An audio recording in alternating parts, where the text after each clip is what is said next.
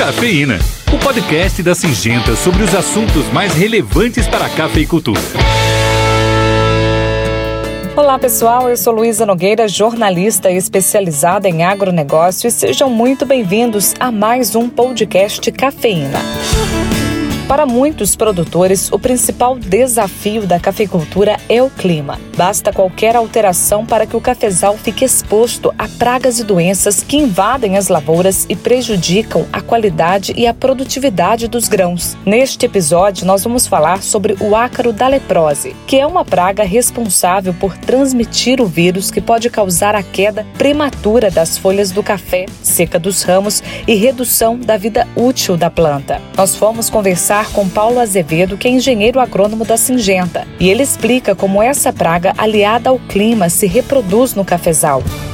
Luísa, quando se fala a respeito de ácaro da leprose em lavouras de café, nós temos ele distribuído em todo o parque cafeiro, seja sul de Minas, Cerrado, Zona da Mata, Conilon, mas os efeitos são sentidos muito nas lavouras de café arábica.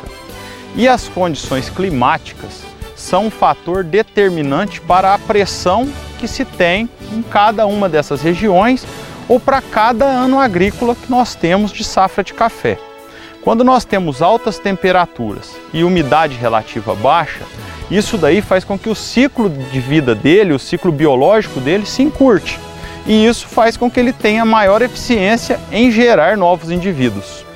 Pensando assim, nós temos dois períodos muito críticos de aumento populacional dele. O primeiro período consiste a partir do mês de agosto. A seca se acentua e, consequentemente, as temperaturas durante o dia começam a subir. E aí a gente tem ali agosto, setembro, outubro, nós temos um pico. Após isso, aumento de período chuvoso, umidade relativa mais alta, alguns períodos de temperatura mais amenas no verão. Isso faz com que ali a gente tenha um equilíbrio.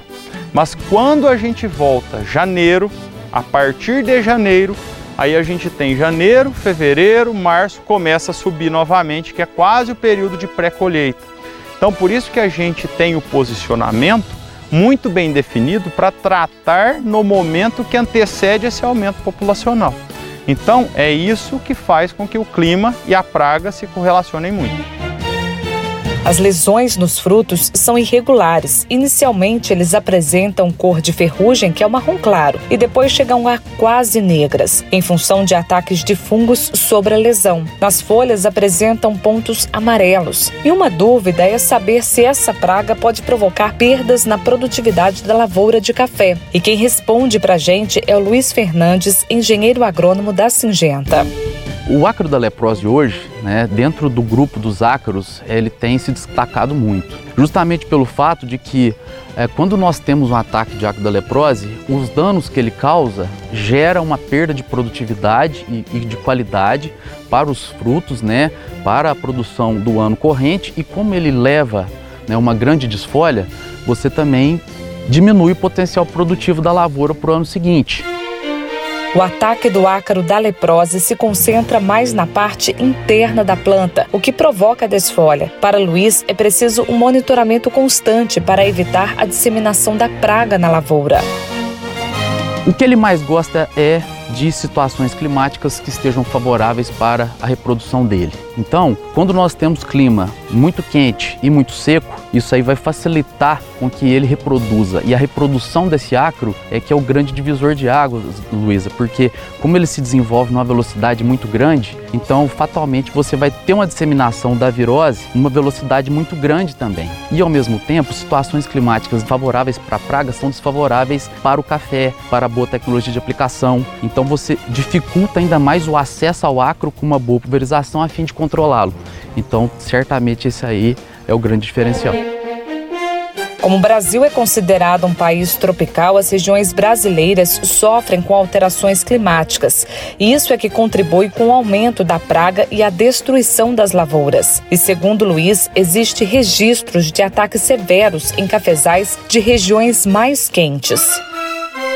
Se a situação climática for muito favorável, favorecendo o desenvolvimento rápido dele, começa em reboleiras, Luísa, mas a facilidade como ele progride e se dissemina no talhão é muito rápida. É, então, sim, sim, em situações né, que nós temos regiões mais quentes, regiões mais baixas, que sofrem veranicos constantemente, nós temos casos de talhões que de fato foram todos tomados pelo ataque de ácaro da leprose. Tá? Mas é diferente de uma ferrugem que ataca a lavoura como um todo numa velocidade única. O ácaro não, ele começa pequeno, mas se torna um problema muito grande. E você, produtor rural, precisa estar atento ao controle do ácaro da leprose na lavoura. Bom, o controle do ácaro da leprose, você pode fazer de diversas maneiras. O ideal é você trabalhar o manejo integrado. Então, trabalhar com produtos que têm boa seletividade aos inimigos naturais é interessante, porque existem ácaros predadores que vão te ajudar a fazer esse, esse manejo. Uma outra coisa, o próprio manejo de poda. O manejo de poda é muito interessante, porque a partir do momento que você tira as partes da planta de café que estão manifestando a virose, fatalmente você está tirando a virose do pé de café, porque a virose em si ela não é sistêmica, ela fica localizada. Mas a partir que aquele ramo já tem a virose, ele sempre vai manter com virose. Então, se você tira ele, você diminui a pressão da doença. Mas o controle mais eficiente, o principal para poder estar integrando com todos esses, é o manejo químico do ácaro da leprose. E é interessante né, trabalhar o manejo com é, ingredientes ativos, grupos químicos diferentes, a fim da gente quebrar todo o processo de você trabalhar talvez algum inseto praga com certa resistência, haja visto que ele se reproduz numa velocidade muito rápida, produtos que sejam extremamente eficientes, aplicados no momento correto, a fim de você estar tá controlando essa praga. Cafeína, o podcast da Singenta sobre os assuntos mais relevantes para a cafeicultura.